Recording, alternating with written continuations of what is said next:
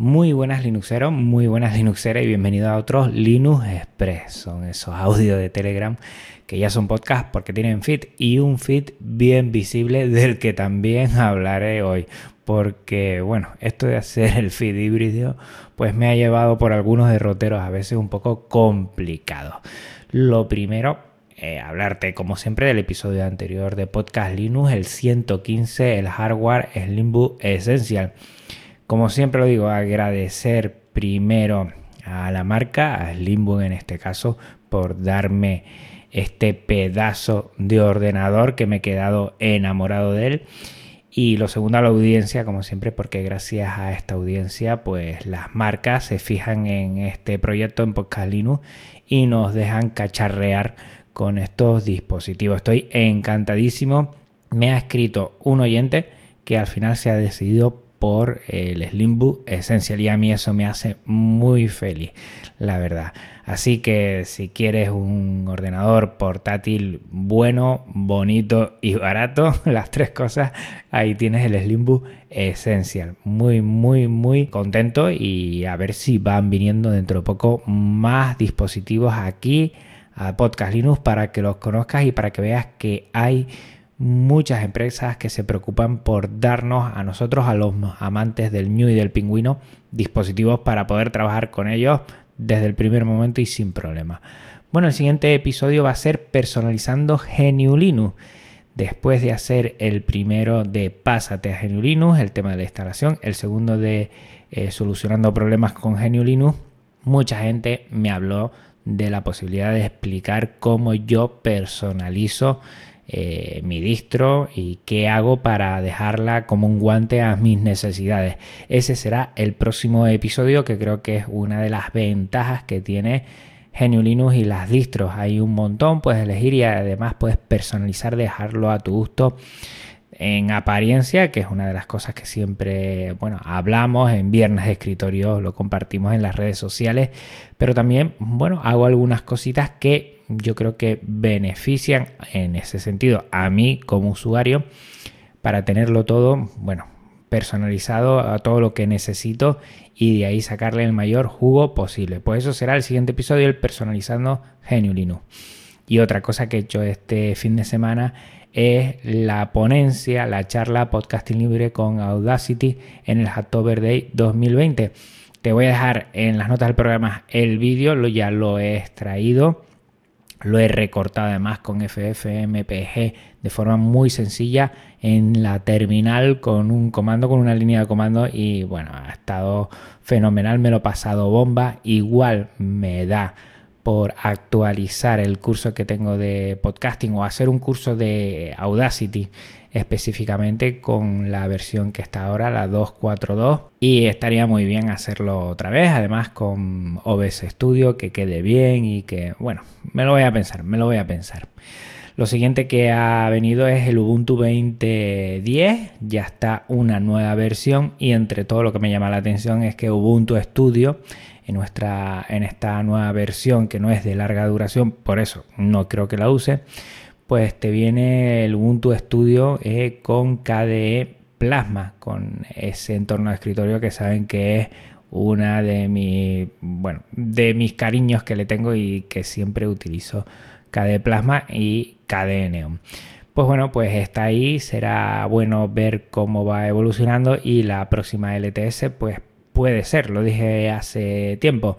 Por ahora en Cadeneon estoy muy cómodo, pero Ubuntu Studio lo bueno que tiene es que te configura todo automáticamente en la propia distro desde que enciendas. O sea que lo dejaremos por ahí, le iremos echando un vistazo. También comentar las actualizaciones en Cadeon en 5.20 después de que tuviera algún problema, pues ya va todo muy bien y yo estoy contentísimo, contentísimo con todo lo que está dando KDE, la comunidad KDE. Me siento un forofo, un fanboy, ¿vale? Lo, lo acepto de lo que es KDE Plasma, el entorno KDE, la comunidad KDE y KDE Neon. La verdad que estoy contentísimo. Si no le has echado un vistazo ya, yo creo que es bueno probarlo. Si estás muy cómodo en tu distro, no tienes por qué, pero si te gusta probar cosas de GNU Linux, de las distros, prueba KDE Neon, prueba Kubuntu. También hay otras distros con KDE que también puedes probar y que la verdad es que cada vez los chicos y chicas de KDE están haciendo un trabajo formidable. Ya hasta en ordenadores con pocos recursos le pongo KDE Neon y va bien. Va bien, o sea que chapó, contento y efectivamente eh, ese dedito arriba para toda la comunidad KDE que está haciendo un trabajo formidable.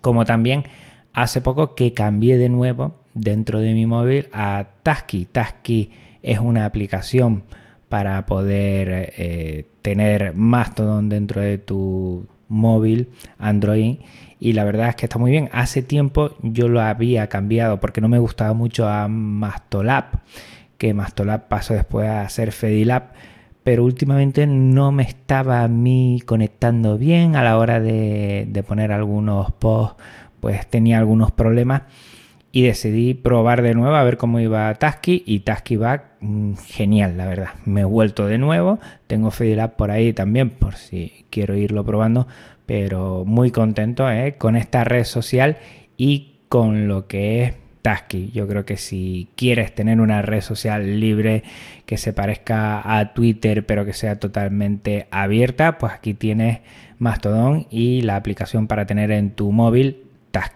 Y por fin, por fin se ha solucionado el feed en Google Podcast. Hace poco, pues me saltó, porque tengo también en mi móvil varios podcasters y me saltó que Google Podcast había actualizado mi feed el día de eh, cuando publiqué el 115, el Slimbook Essential, y le di a reproducir, que siempre me da fallo, y me di cuenta que ya lo reproducía. Fui entonces a los anteriores y ya se reproducen.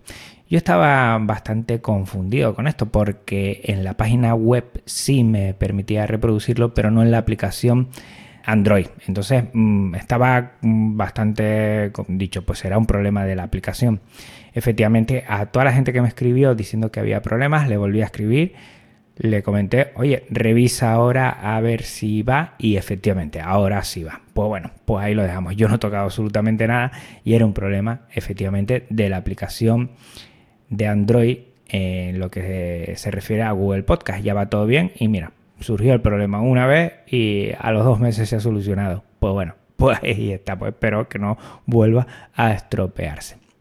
Otra noticia, la Raspberry 4 Compute Mode Raspberry Pi ha sacado una nueva Raspberry Pi que es modular, muy extraño, aunque tiene, bueno, cierto interés. La verdad es que no ha trascendido mucho la noticia. Y es que tiene por una parte lo que es una placa madre y por otro otra placa que es como el módulo del CPU, donde tiene integrado también eh, la memoria RAM y la memoria EEMC, que no es memoria de tarjeta como antes. Parece como un híbrido de empezar a hacer un, ordenador, como nosotros lo entendemos.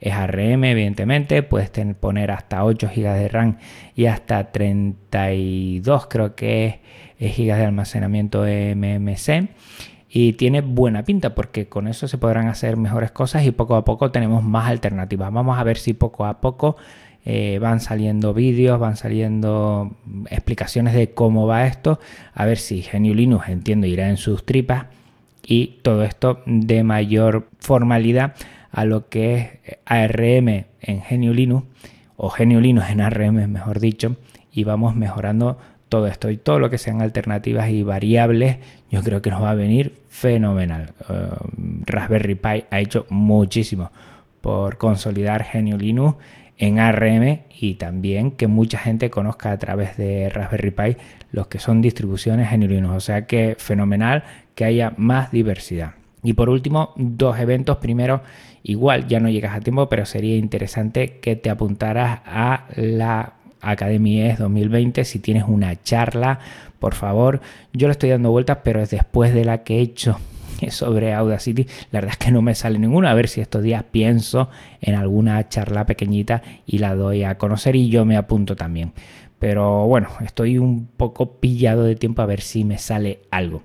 Y por último, el evento, como siempre digo, para finalizar estos Linux Express 24H24L en 24h24l.org.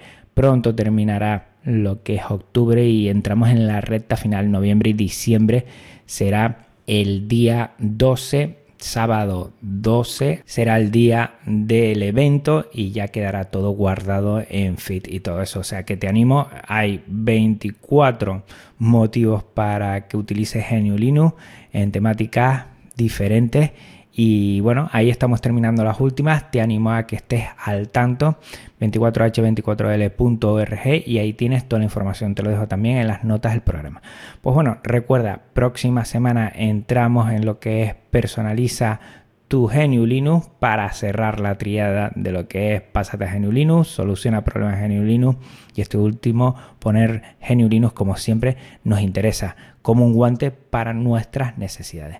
Un abrazo muy fuerte Linuxero, un abrazo muy fuerte Linuxera y nos vemos dentro de poquito, ya sea en Podcast Linux como en Linux Express. Chao.